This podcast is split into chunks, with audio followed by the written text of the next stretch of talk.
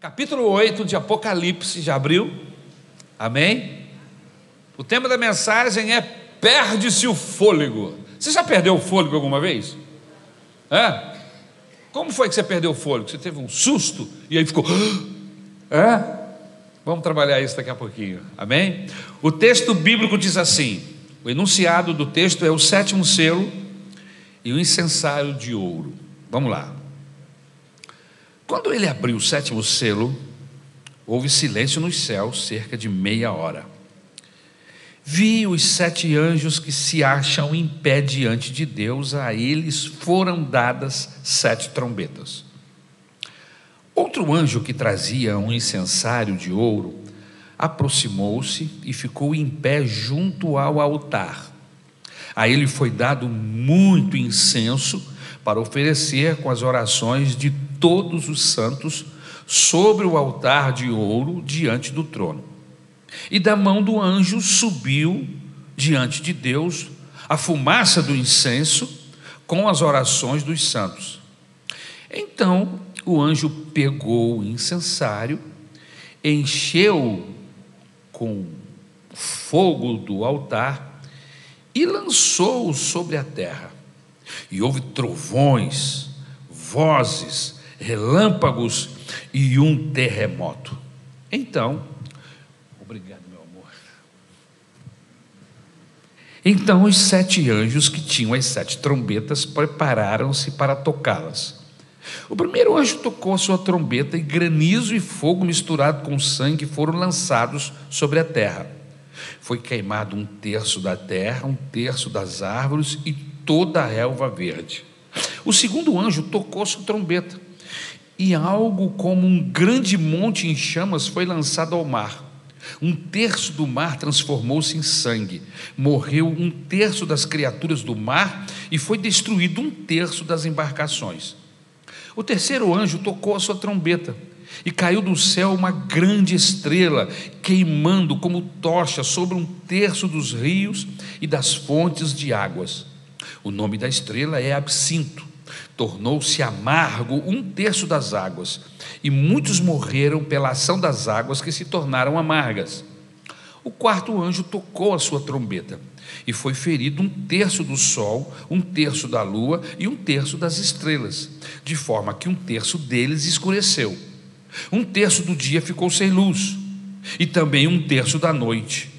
Enquanto eu olhava, ouvi uma águia que voava pelo meio do céu e dizia em alta voz: Ai, ai, ai dos que habitam na terra, por causa do toque das trombetas que está prestes a ser dado pelos três outros anjos. Meu Deus, nos ajuda, Senhor, no entendimento da tua palavra. Abre a nossa mente para que a gente possa compreender. Guia-nos para que não venhamos a falar idiotices, besteiras, mas que possamos, orientados pelo Teu Espírito Santo, pregarmos a Tua palavra com lucidez, com claridade. É o que nós te rogamos, Senhor. Nos ajuda, em nome de Jesus. Amém. Vamos começar recapitulando. Você já sabe o tema perde-se o fôlego. Alguém que perdeu o fôlego, quando alguém ganha um susto, ele perde o fôlego. Quando alguém fica abismado com alguma circunstância, ele perde o, fôlego. Ok? Então guarde essa informação. Vamos recapitular os eventos que nós já trabalhamos, já estudamos. Primeiro, há um livro escrito por dentro e por fora. Não há quem possa abri-lo. Está lá no capítulo de número 4. Neste livro está escrito toda a história da humanidade, as justiças e as injustiças. O texto nos informa que o livro está escrito por dentro e por fora. E o que isso significa? Significa que não há mais nada a ser escrito sobre a história da humanidade.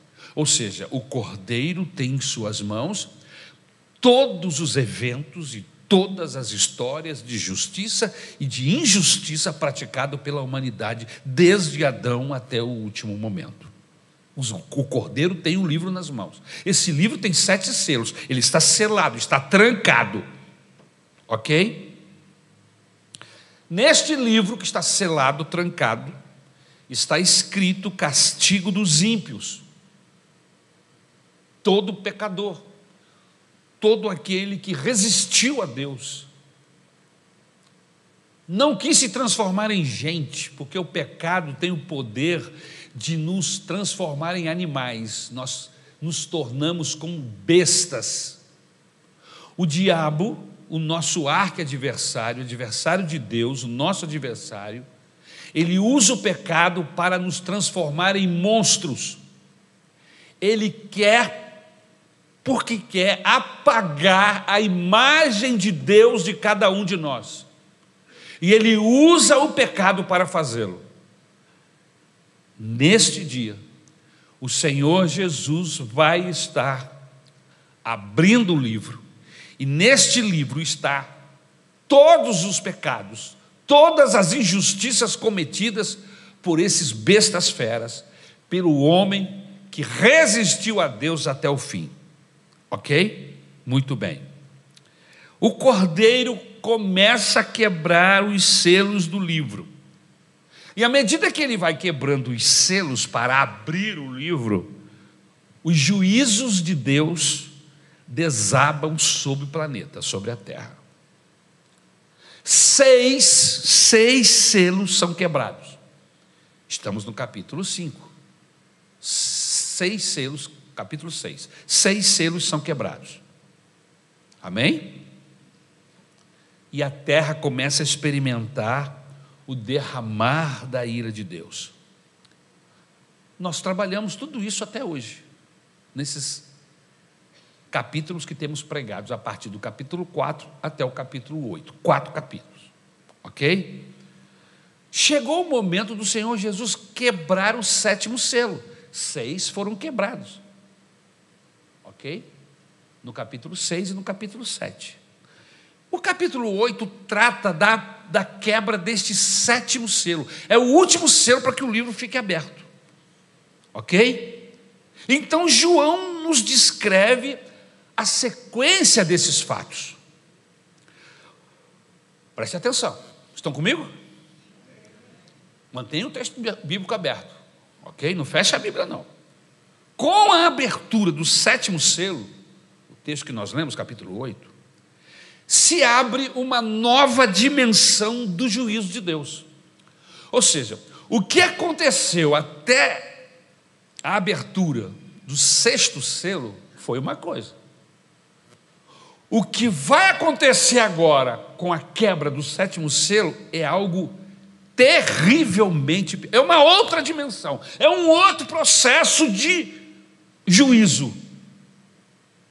E é isso que nós vamos tratar. O capítulo 8 trata justamente da quebra desse sétimo selo. Quando algo tremendo acontece. Ok? Essa nova dimensão do juízo de Deus, novos elementos, novos, novas situações sendo agregadas a esse processo de juízo.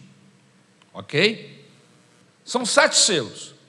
Com a abertura do sétimo selo, aparecem sete trombetas, aparecem sete taças, cálices com a ira de Deus que será derramada sobre a face da terra.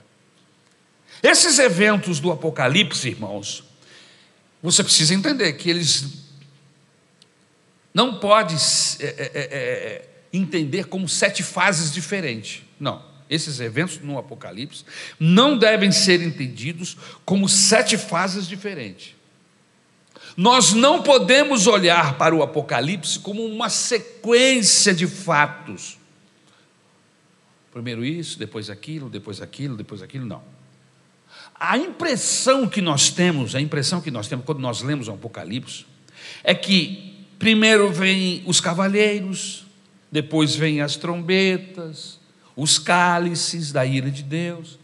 Mas é importante que nós saibamos que esses eventos eles acontecem simultaneamente.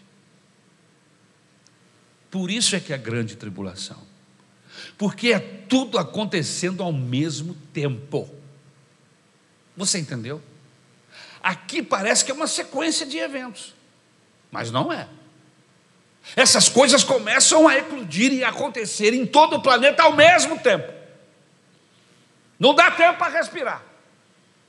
Não tem intervalo de uma onda para outra. É tudo junto. Por isso, a Bíblia chama esse dia de o grande dia da ira do Senhor. O ajuste de conta, o momento em que o Senhor se manifestará para julgar a terra. Ok? Então a palavra que você deve ter na sua mente, doravante, de agora em diante, não é depois isso. O que, é que vai acontecer? Depois vem isso. Não. Esquece depois isso. A palavra que vai ficar na nossa mente é: enquanto isso está acontecendo aqui, outra coisa está acontecendo ali, acolá. É assim. Ok, meus irmãos? Por isso é complicado administrar todas essas circunstâncias juntas. Eu estou apenas no preâmbulo, tá, irmãos? Então, esquece depois isso, essa palavra, e coloque na sua mente. Enquanto isso. Muito bem. O rolo que está sendo aberto, o livro que está sendo aberto é um rolo, é um testamento, que só pode ser aberto depois que quem o escreveu morreu. Você já viu alguém lendo testamento em vida? Geralmente se lê testamento após a morte de quem o escreveu, correto? Então, Jesus está abrindo este testamento, porque é um, um livro selado, ele está quebrando esses selos, ele está abrindo esse testamento, que só pode ser aberto por ele, que morreu na cruz do Calvário e ressuscitou ao terceiro dia. E por causa da dignidade, porque nós vemos isso lá no capítulo 6. Ele tem poder para abrir o livro porque é digno. Porque não tem ninguém no céu, nem na terra, nem embaixo da terra, com a dignidade de Jesus. Só Ele tem esse poder para abrir o livro. Amém? Louvado seja o nome do Senhor. Dadas essas primeiras palavras, vamos ao versículo de número 1. Como é que está escrito aí o seu texto? Quando o cordeiro quebrou o sétimo selo, houve silêncio no céu durante quase meia hora.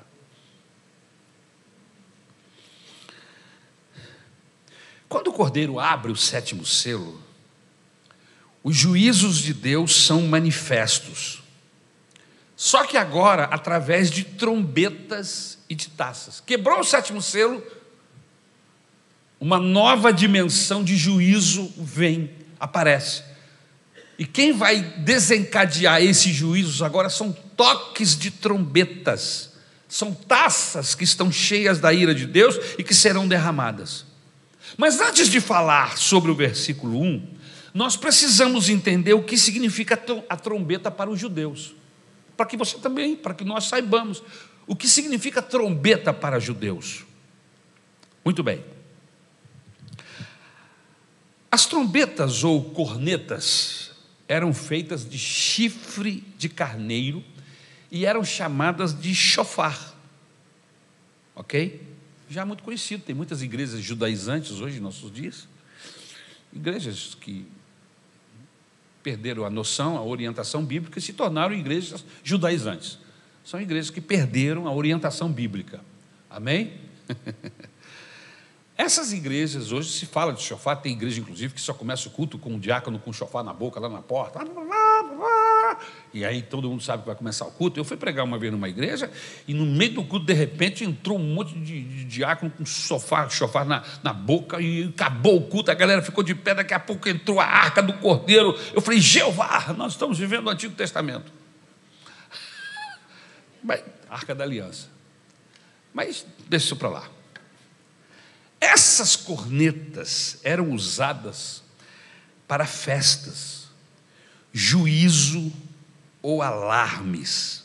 Era esta a função dessas trombetas: avisar ao povo que o inimigo estava por perto. No Antigo Testamento, elas eram usadas para anunciar o fim dos tempos. Então, na cabeça de um judeu, quando um anjo toca ou tocava uma trombeta, ele entende logo: estamos vivendo o tempo do fim. Trombeta no Antigo Testamento anuncia tempos do fim. Se você abrir a sua Bíblia em Isaías, capítulo de número 27, versículo 13, você vai achar confirmação do que eu estou falando. E naquele dia soará uma grande trombeta, os que estavam perecendo na Assíria e os que estavam exilados no Egito viram, ou melhor, virão e adorarão o Senhor no Monte Santo em Jerusalém. Amém? Ouvirão a trombeta e virão e adorarão. Amém? Muito bem. Joel capítulo 2, versículo 1. Toquem a trombeta em Sião, deem o alarme no meu santo monte, tremam todos os habitantes da terra, pois o dia do Senhor está chegando, está próximo. Sofonias capítulo 1, versículo 15 e 16, ainda sobre trombetas.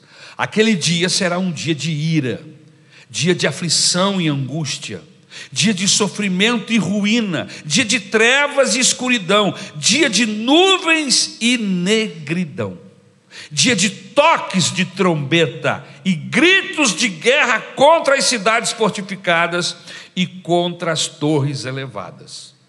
Sofonias está vendo na frente está vendo os dias apocalípticos. Amém? Para não ficar no Antigo Testamento, vamos para o Novo Testamento, Mateus capítulo 24, versículo 31. Ainda falando de trombeta, ok? E ele enviará os seus anjos com grande som de trombeta, e estes reunirão os seus eleitos dos quatro ventos de uma outra extremidade dos céus. Quem está falando isso aqui? Jesus. O capítulo 24 do Evangelho de Mateus é um capítulo profético. A metade dele já se cumpriu e a outra metade, metade é apocalíptica. A metade se cumpriu com a entrada de, do general Tito, com a destruição de Jerusalém no ano 70 após o Senhor Jesus. A outra metade cumprir-se-á no tempo próprio, que é o Apocalipse. Ok. Sofonias está errado. É 1, 1, 15, 16. Ok? 1, 15, 16. Obrigado. Vamos ainda para outro texto no Novo Testamento falando sobre trombeta. Trombeta na cabeça dos judeus significa juízo, tempo do fim. 1 Coríntios, Paulo escrevendo a carta aos primeiros Coríntios, capítulo 15, versículos 51 e 52. Eis que eu lhes digo um mistério: nem todos dormiremos, mas todos seremos transformados, num momento, num abrir e fechar de olhos, ao som da última trombeta, pois a trombeta soará, os mortos ressuscitarão incorruptíveis e nós seremos transformados. Então, tem trombeta no Novo Testamento, tem trombeta para a igreja, amém? Muito bem. 1 Tessalonicenses capítulo 4, versículo 16. Paulo escreve outra carta para outra igreja. E ele diz: Pois dada a ordem com a voz do arcanjo e o ressoar da trombeta de Deus, o próprio Senhor descerá do céu e os mortos em Cristo ressuscitarão primeiro. Ou seja, vai tocar a trombeta, e quando a trombeta tocar, o Senhor aparece nas nuvens para nos arrebatar, e enquanto está arrebatando a igreja viva, a igreja que está morta, ou melhor, os corpos dos servos do Senhor que estão sepultados, seja no mar, seja na terra, pela ordem do Senhor, eles receberão um corpo e ressuscitarão e subirão junto com a igreja. Vai ser fantástico isso. Vai ser fantástico. Aleluia. Eu espero estar lá para ver, irmãos. Aleluia. Então vamos estar. Porque galera, o mundo não vai ver isso, irmãos. O mundo não vai ver isso. Desviado não vai ver isso, irmãos. Gente que anda mais ou menos com Deus não, vai, não irão ver isso. Só quem vai ver isso, vai perceber isso, é a igreja do Cordeiro. A igreja invisível, aleluia. Amém? Então, trombeta na cabeça de judeu, na cabeça de crente do Novo Testamento, significa juízo. Ok? Na, na cabeça de quem conhece a Bíblia, significa chamada final. Agora eu queria pedir a você para a gente fazer um hiato, a gente separar o capítulo do versículo 3 do versículo 5. Você vê que os acontecimentos parece que param e o João começa a olhar para o que está acontecendo ali. Mas o processo parece que dá uma parada. Então eu quero separar esses versículos de 3 a 5 como uma espécie de interlúdio, um hiato. Ok? Vamos lá. Versículo 1. Quando ele abriu o sétimo selo, houve silêncio no céu por volta de meia hora. O sétimo selo é aberto e vai revelar a totalidade da ira de Deus. Os números sete, irmãos, na Bíblia, ele não significa perfeição. Sete na Bíblia nos dá a ideia de compleição, completo, completo, totalidade.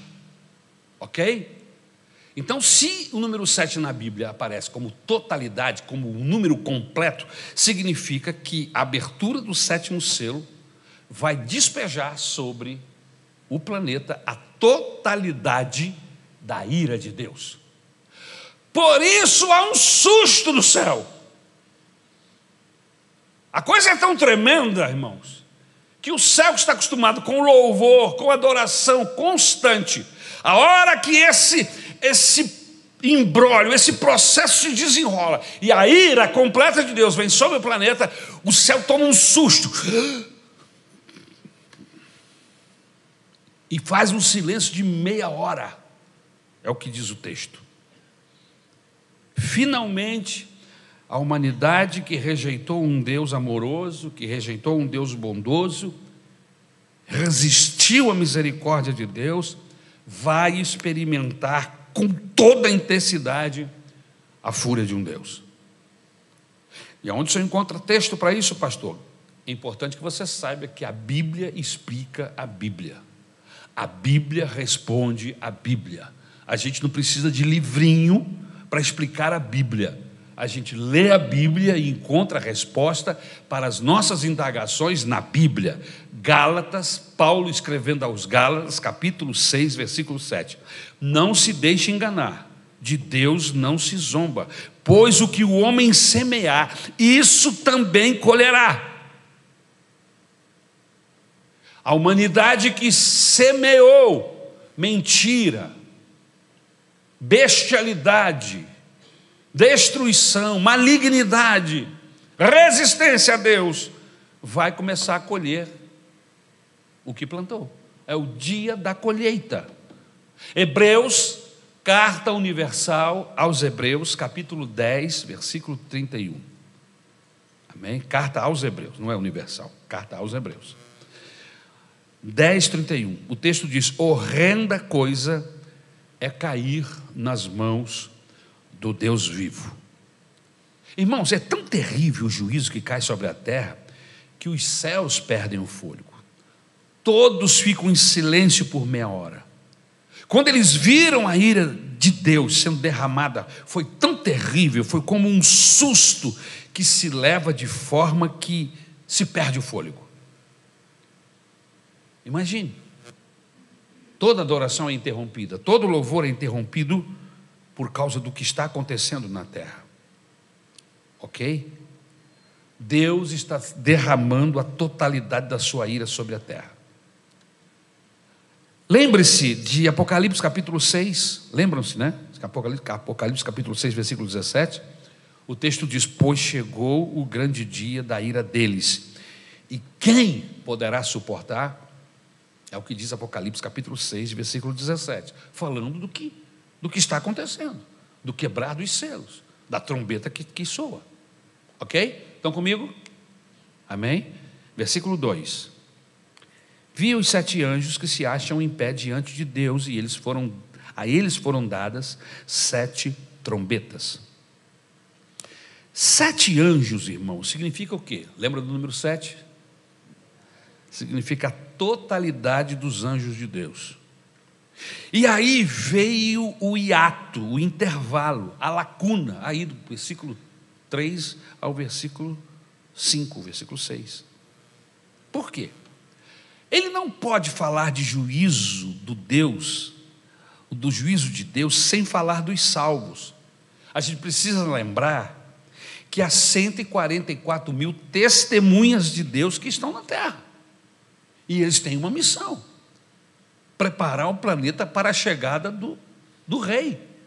O Senhor vai reinar mil anos.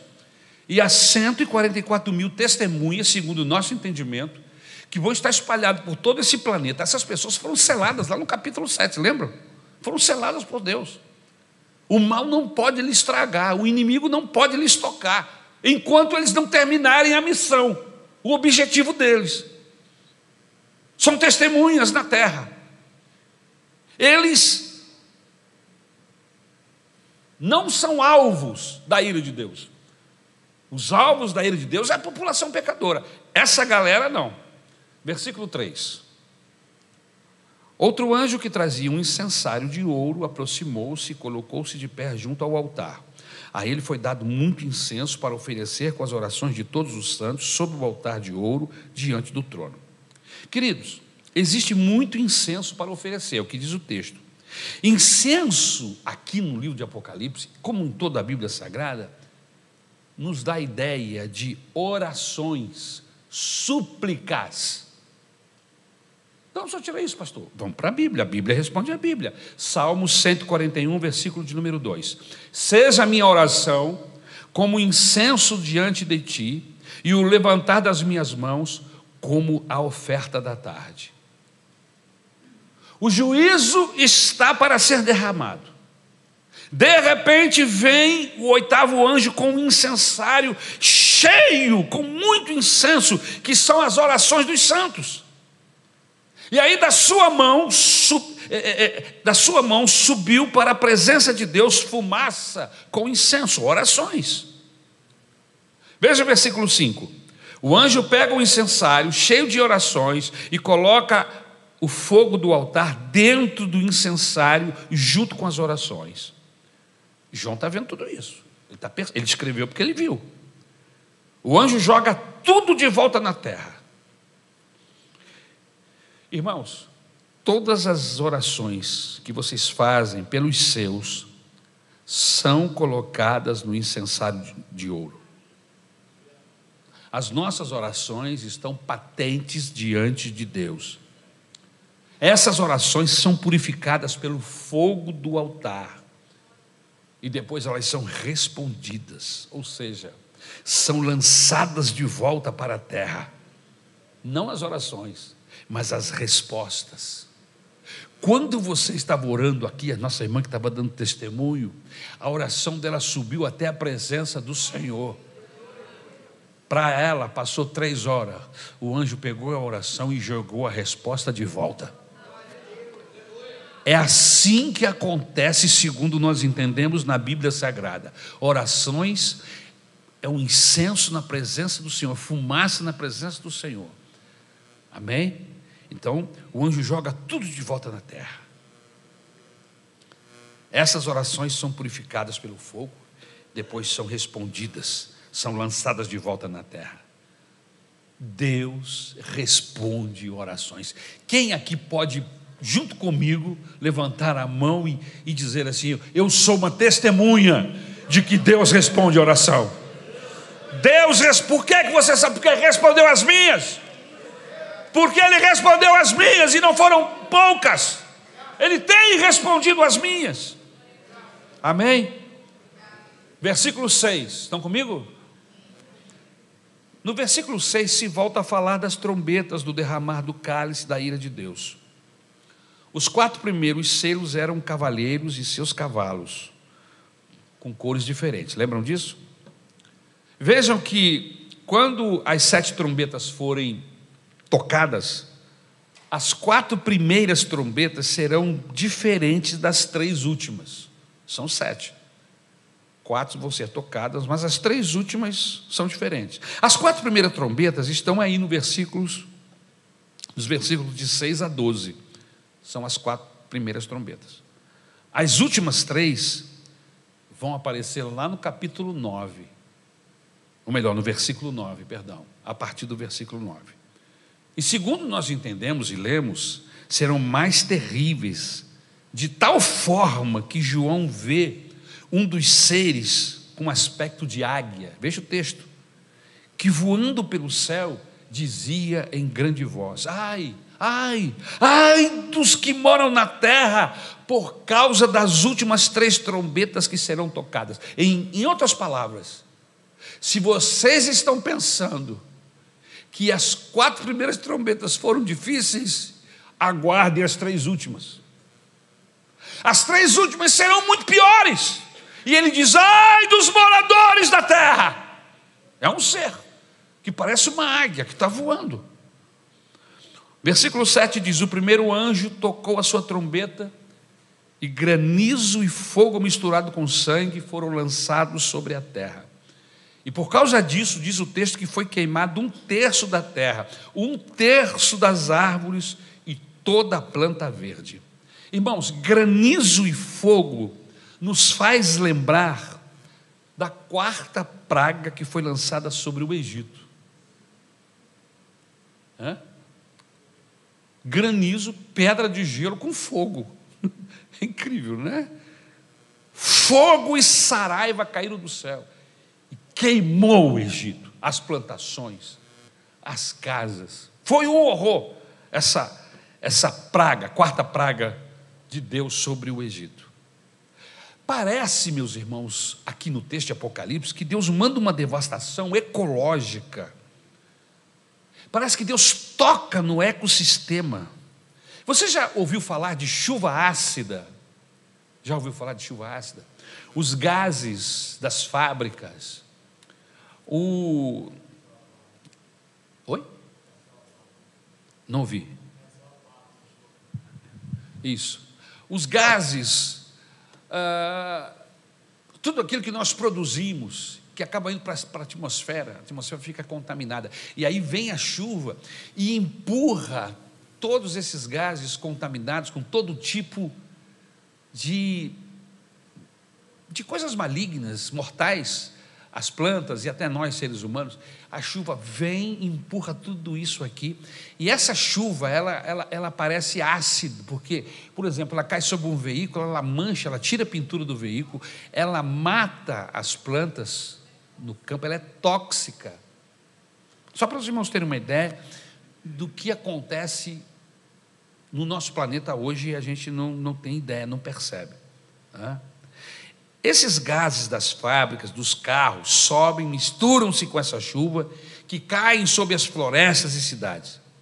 E aí o texto diz assim: um terço disso ou daquilo. O que, é que significa esse um terço? João está falando que essa devastação ela não vai ser total. Por isso ele diz um terço. Ok? Não vai ser uma, algo que vai destruir todo o planeta ao mesmo tempo. Não um terço, uma parte do planeta vai ser aniquilada. Ok? Então, um terço disso ou um terço daquilo. João está falando de, de uma devastação é, é, que não é total ainda, é uma devastação parcial da terra. Irmãos, a meteorologia se desequilibra. É uma devastação tremenda o que acontece na terra. O versículo 8 diz assim: O segundo anjo tocou a sua trombeta, e algo como um grande monte em chamas foi lançado ao mar. Um terço do mar transformou-se em sangue. Eu, vou dar uma explicação, mas essa explicação é uma explicação especulativa. É algo que nós estamos especulando. Me parece aos meus olhos, e não aos meus olhos, mas aos olhos de quem estuda o Apocalipse, que uma grande rocha, como um meteoro, cai na terra, cai no mar. Eu não sei se você se lembra daquele grande meteoro que caiu em um planeta do nosso sistema solar, parece que foi em Marte, que esse meteoro caiu o impacto desse meteoro em Marte foi como. Foi Marte ou Plutão? Foram como se 150 mil bombas atômicas tivessem explodido. Deixou uma cratera enorme nesse planeta que aqui da Terra você com, com lentes específicas você consegue ver o buraco, o, a cratera que se formou neste planeta do nosso sistema solar. Aí você diz assim: foi muito longe daqui, pastor. Eu não tenho muito que preocupar, foi muito longe. Só que tem uma coisa, as medidas no espaço sideral, elas não são iguais às nossas medidas aqui dentro do nosso planeta. As distâncias. Segundo os cientistas, as distâncias cósmicas no espaço é como o destino do, do meteoro, é como se o destino do meteoro fosse para Curitiba e caísse em São Paulo. Você viu? Por causa das grandes distâncias que existem no nosso universo, é mais ou menos isso. O meteoro para cair em Curitiba e caiu em São Paulo. O texto diz que houve um desastre, algo muito grande caiu no mar. E levantou, irmãos, ondas, vagalhões tão grandes que destruiu um terço das embarcações. Você com certeza já ouviu falar de tsunamis. Tsunamis que são provocados pelo alinhamento da crosta terrestre. Ela, lá, lá no mar, lá, né? Aqui no Brasil, como nós, o Brasil está plantado em uma parte da crosta terrestre que não divide o nosso país, a, a nossa crosta terrestre passa lá no meio do, do Oceano Atlântico, entre a África e o Brasil, e sai fora do Brasil, pega ali por perto do Chile, no Oceano Pacífico. Então, nosso país é mais estável, vamos dizer assim. Mas existem muitos países que estão plantados no meio da, da divisão da crosta. E aí, quando essas crostas escorregam, quando elas procuram se alinhar, se acertar, provoca um grande tsunami no, no, no meio do mar. São ondas de, de, de 100, 200, 300 metros, 500 metros de altura. A história de tsunamis nos dá esse tipo de informação. Você imaginou uma onda de 30 metros, 50 metros, chegando aqui na Barra da Tijuca? Chegando aqui, porque se chegar na Barra da Tijuca, chega aqui, irmão, porque o mar está ali. Chega aqui. Você imagine. O impacto é tão tremendo que um terço das criações de todo o mar não é uma destruição total, tá, irmãos? São mortos. Apocalipse capítulo 8, versículo 9 diz que morreu um terço das criaturas vivas do mar e foi destruído um terço das embarcações. Imagine o tamanho dessa onda, o movimento que, que, esse, que essa grande rocha que caiu no mar que pode ser um meteoro? Por que não? Pode ser. Inclusive, eu estava lendo sobre isso esta tarde. Tem um meteoro aí que eles estimam que vão passar aqui na Terra no dia dos namorados do ano de 2034. No, no dia dos namorados, eles sabem. Eles já fizeram o cálculo. A possibilidade dele, desse, desse meteoro vir na nossa direção é de uma em 1750. Ah, é muita coisa, pastor. É, mas como eu falei, as distâncias no universo não são como daqui a Nova Iguaçu, irmão, Santo Como o universo é muito grande, irmão, qualquer mudança de um grau já muda o final. Amém? Versículos 10 e 11, estão comigo? O terceiro anjo tocou a sua trombeta e caiu do céu uma grande estrela, queimando como tocha sobre um terço dos rios e das fontes de águas. O nome da estrela é Absinto. Tornou-se amargo um terço das águas, e muitos morreram pela ação das águas que se tornaram amargas. Irmãos, que estrela é esta? Eu fiquei interessado, saí buscando, fui saber que estrela é essa. E aí eu me lembrei de Lucas capítulo 10, versículo 18 o texto relata a volta dos 70. Jesus envia os 70 para uma grande comissão, não é? E eles voltam alegres. E disseram para Jesus: Senhor, até os demônios se submetem a nós em teu nome. E aí Jesus os responde assim: Não fiquem alegres, porque os demônios se submetem a vocês. Alegrem-se por terem os seus nomes escritos no livro da vida. E aí, ponto, e ele diz assim: Eu vi Satanás caindo do céu como um relâmpago. Que estrela é essa? Que aparece aqui no Apocalipse, chamada Absinto. Eu fui correr, fui atrás, Mateus 24, 29. Imediatamente após a tribulação daqueles dias, o sol escurecerá e a lua não dará a sua luz, as estrelas cairão do céu e os poderes celestes serão abalados. Que poderes são esses, irmãos? Apocalipse capítulo 20, 1, 20. Este é o mistério das sete estrelas que você viu em minha mão direita e dos sete candelabros. As sete estrelas são os anjos das sete igrejas e os sete candelabros são as sete igrejas. Então a gente começa a entender que estrela tem a ver com, com liderança espiritual. Pelo menos aqui no capítulo 1 e 20 é o que nós entendemos sobre essas estrelas aqui que estão conduzindo igrejas. São pastores, são líderes, liderança espiritual.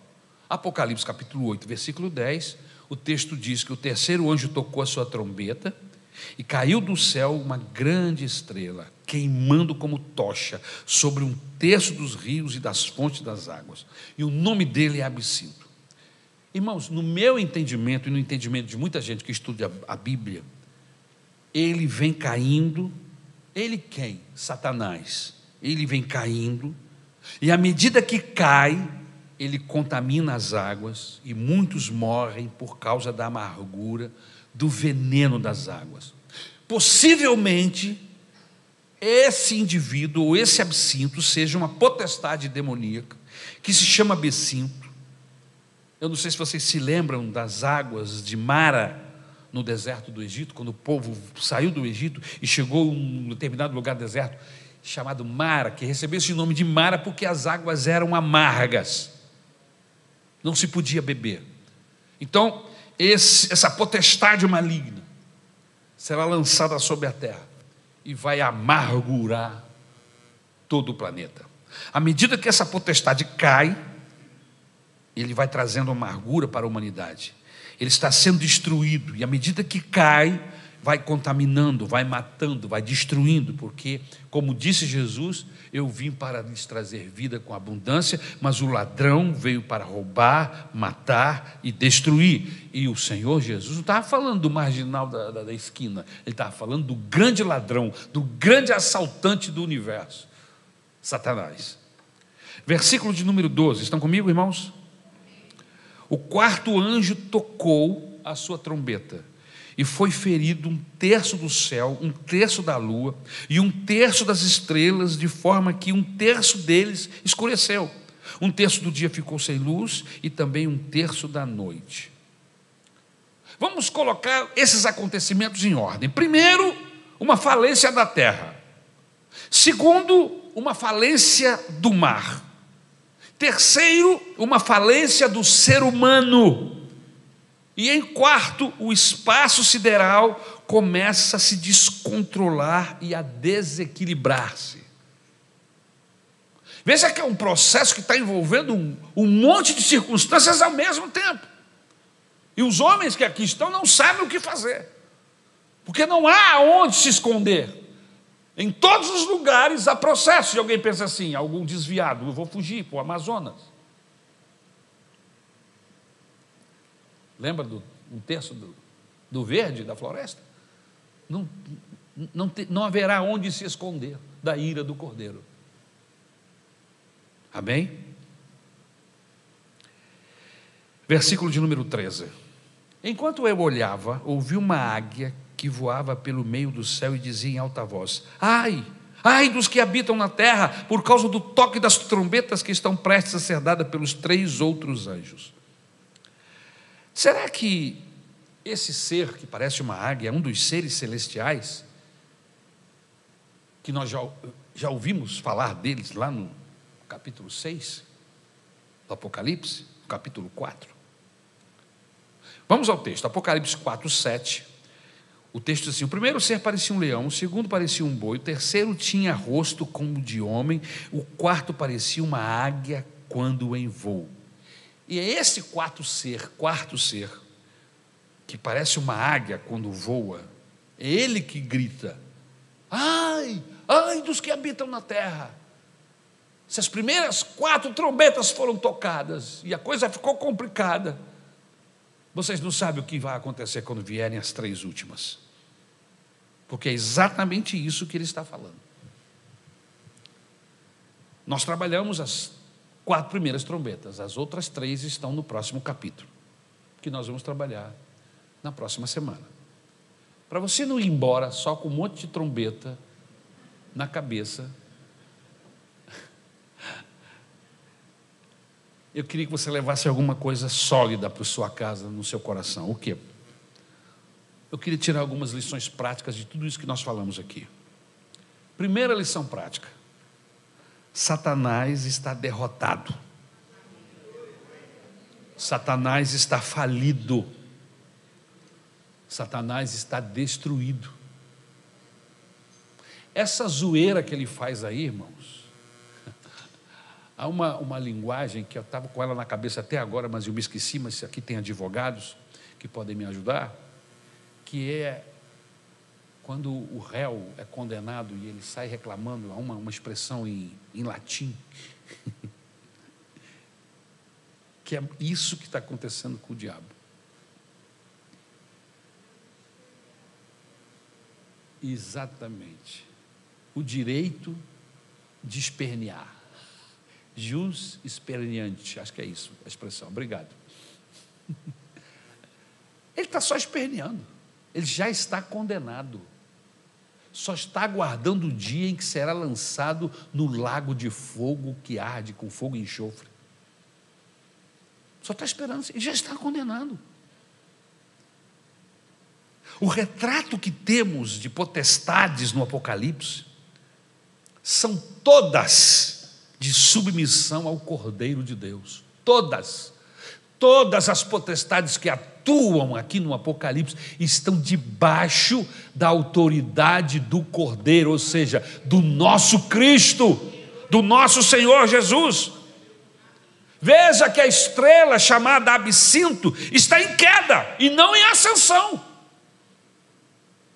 Por que você está falando isso, pastor? Porque hoje é uma teologia por aí que diz que temos que anular, que temos que enfraquecer Satanás. Irmãos, eu não preciso enfraquecer Satanás. A cabeça do diabo foi esmagada pelos pés do Cristo, o nosso Senhor Jesus. Amém, irmãos? Não significa que você vai ficar dando mole. Porque mesmo nesta condição, ele tem poder para lhe destruir, se você quiser e permitir. Mas se você resisti-lo em Deus, em Jesus, ele não pode tocar em você. Amém? Segundo princípio que você quer, pode levar para casa. Até no derramar da ira de Deus, os julgamentos são limitados para dar tempo ao homem de se arrepender. É interessante. Primeiro ele, ele lança uma saraivada. E você diz: Meu Deus, está muito difícil, está muito complicado. Mas o pior está por vir. Esse espaço entre o que está acontecendo e o que vai acontecer de pior é o espaço para misericórdia. Por que, que o Senhor não destruiu logo o Egito? Mandava as dez pragas de uma vez só e acabava com tudo. Mas ele mandou uma após a outra. Por quê? Entre o intervalo de uma praga e a outra praga, era o tempo da misericórdia, era o tempo do Faraó se arrepender. É o tempo do arrependimento, é o tempo de voltar atrás, é o tempo de pedir perdão, é o tempo da reconciliação, é o tempo que Deus nos dá, porque Ele é justo, mesmo na ira, o, o, o profeta nos diz: na ira, Abacuque, capítulo 3, versículo 2: na ira, lembra-te da misericórdia. A ira de Deus é acompanhada pela sua graça, pela sua misericórdia. Mesmo na ira, a misericórdia se, se manifesta. Vocês se lembram de Davi? Deus estava zangado com Davi. E mandou o profeta. E desencadeou logo um processo de maldição em cima da vida dele. Mas no meio da misericórdia, da, da ira, da matança, Deus usa de compaixão. Por isso que Ele é justo. A ira e a misericórdia andam juntas. Nós precisamos ser assim. O desafio do Evangelho para mim, para você é esse. Você está cheio de ira, ótimo, mas também fique cheio de misericórdia.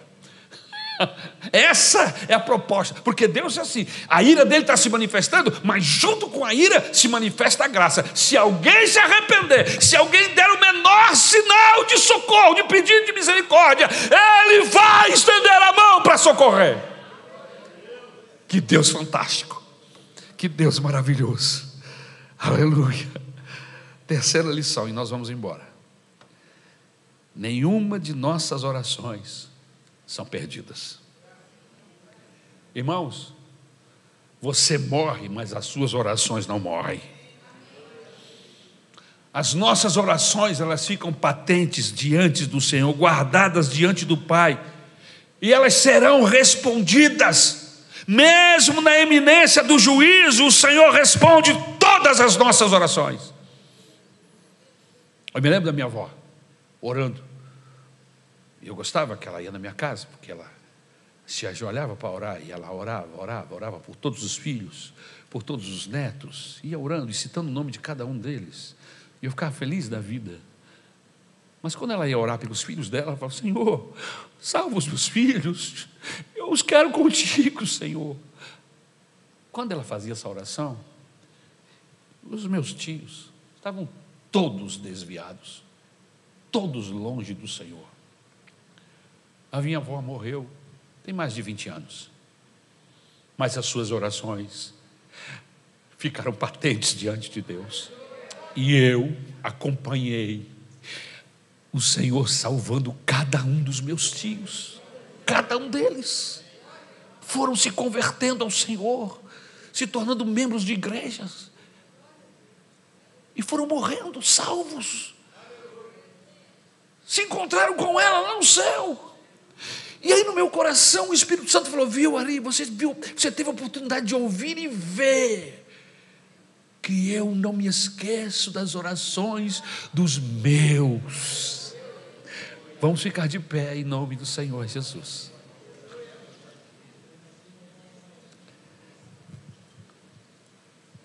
Que Deus é esse? Esse é o Deus do céu. É o Deus da Bíblia é o Deus do nosso Senhor e Salvador Jesus Cristo. Esse é o Deus que a Maranata, a nossa igreja serve. Aleluia! O Senhor dos senhores, o Salvador da humanidade, o nosso Salvador. Amém, irmãos? Em nome de Jesus. Aproveita essa noite para se aproximar dele, confiando em Suas promessas, sabendo que Ele é justo, que Ele é fiel, mesmo que você esteja no meio de uma colheita, Irmãos, eu tenho medo das minhas semeaduras. Parte da minha juventude, quando fiquei mais velho e conhecendo a Bíblia, eu fiquei pensando: meu Deus, eu vou começar a colher o que eu plantei. Mas junto com a justiça, acompanha a graça, a misericórdia, o favor. Isso é maravilhoso, irmãos. Amém? Mesmo que você esteja sendo alvo de uma colheita ruim. Lembre-se, se você se voltar para o Senhor, Ele vai enviar a graça. Como é a graça? A graça é como um cobertor de Deus que veio uma noite muito fria, um cobertor próprio para aquele momento, para aquela circunstância, aleluia, e que te dá condição de sobrevivência. Isso é graça de Deus, isso é favor, porque não é meritório, não é porque eu sou bom, porque eu tenho os olhos verdes, ou tenho o cabelo claro, ou o meu cabelo é preto, ou eu sou branco, ou de pele negra. Não! Isso é favor de Deus! Isso é por causa de Jesus, o seu filho. Aleluia! Louvado seja o nome do Senhor. Amém?